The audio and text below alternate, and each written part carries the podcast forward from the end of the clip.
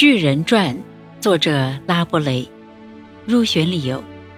巨人传》是法国文艺复兴时期人文主义大作家拉波雷的杰作，它是法国文学史上的一部奇书，在世界文学史上占据着不可撼动的地位。他的滑稽令人发噱。雨果说：“他的轰然大笑是精神的深渊之一。”同时，它也是一部内容广泛、立意深远的政治小说，对欧洲文艺复兴产生了深刻的影响。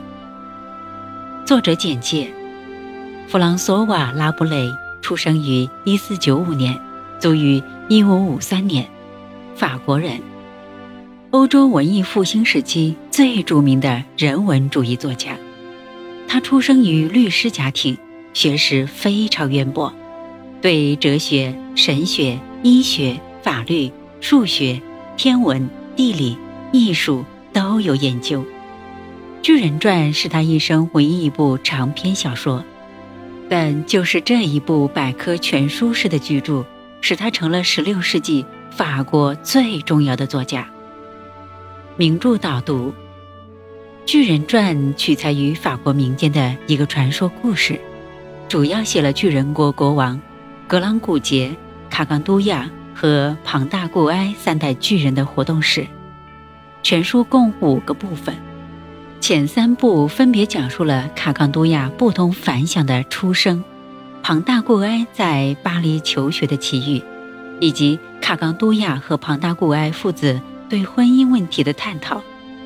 后两部则集中记录了庞大固埃及其朋友帕努日和修士让。远渡重洋寻访智慧神瓶的种种奇特经历，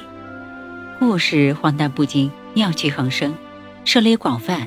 包括天文、地理、气象、航海等各方面的知识和现象，气象万千，堪称一部百科全书。《巨人传》通过故事，用荒诞的手法、夸张的语言、幽默而辛辣的笔调，无情地抨击了。法国十六世纪封建社会经验教育的腐败和教会的权威，表达了新兴资产阶级的心声，充分肯定了人性的创造力，并对人性的解放提出了呐喊。作品呼吁打破一切戒律的自由教育观。他认为，理想的社会应该由想做什么就做什么的完全自由的人所组成。小说中，巨人卡冈都亚和庞大古埃都具有超乎寻常的体魄和力量，他们体现了人的价值和伟大。原本聪慧的卡冈都亚，在经验教育下变得呆头呆脑，而接受人文主义教育后，就变成了真正的巨人。通过对比，强调了肯定个人价值、个人自由的重要性。另外，他还提出了身心并行发展、全面认知、活学乐学的教学理念。他认为，没有经过理解的知识等于灵魂的废物。拉波雷认为，笑是人的本质。